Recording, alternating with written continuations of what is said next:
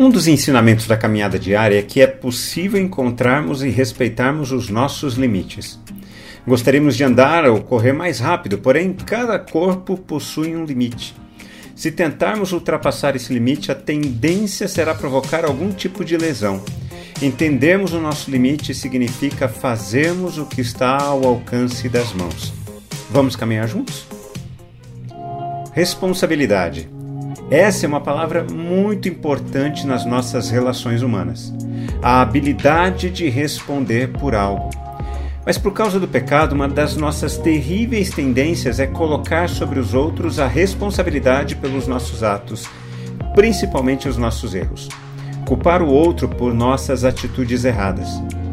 Além de culpar os outros, temos a tendência de nos isentar de nossas responsabilidades. Isso acontece desde a época de Caim e Abel, quando Caim, ao ser perguntado por Deus sobre o seu irmão Abel, respondeu: Por acaso sou o responsável por meu irmão?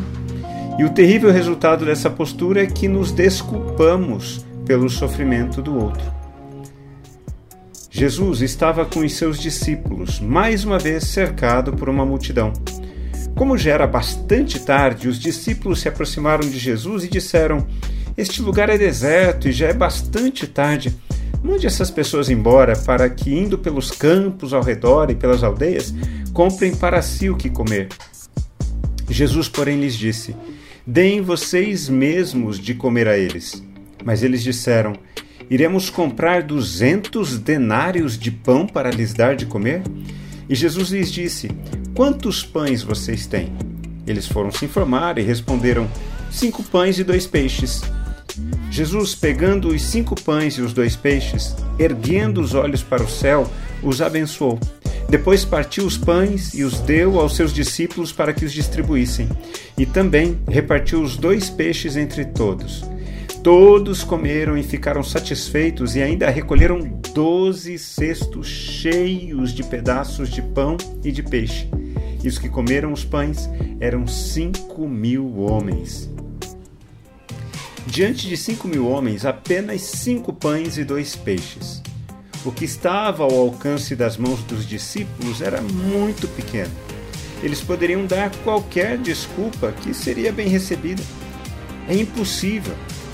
Porém, por causa de Jesus, os doze se dispuseram a pegar o que tinham de pouco e distribuir, e com essa responsabilidade aprenderam algo fantástico. Com Jesus, o nosso pouco se transforma em algo abundante.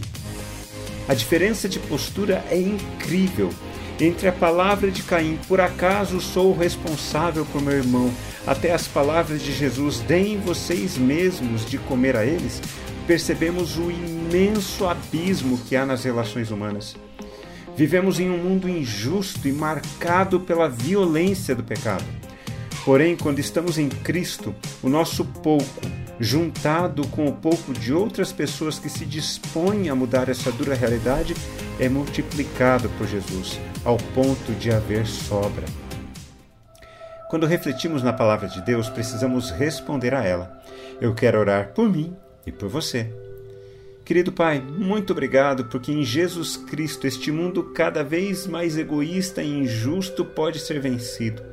Livra-nos da terrível tendência de sermos como Caim, indiferentes ao outro, e ajuda-nos a obedecer à voz de Cristo, para que o nosso pouco seja ajuntado ao pouco de outros, para que o Senhor multiplique. Que assim seja, em nome de Jesus. Amém.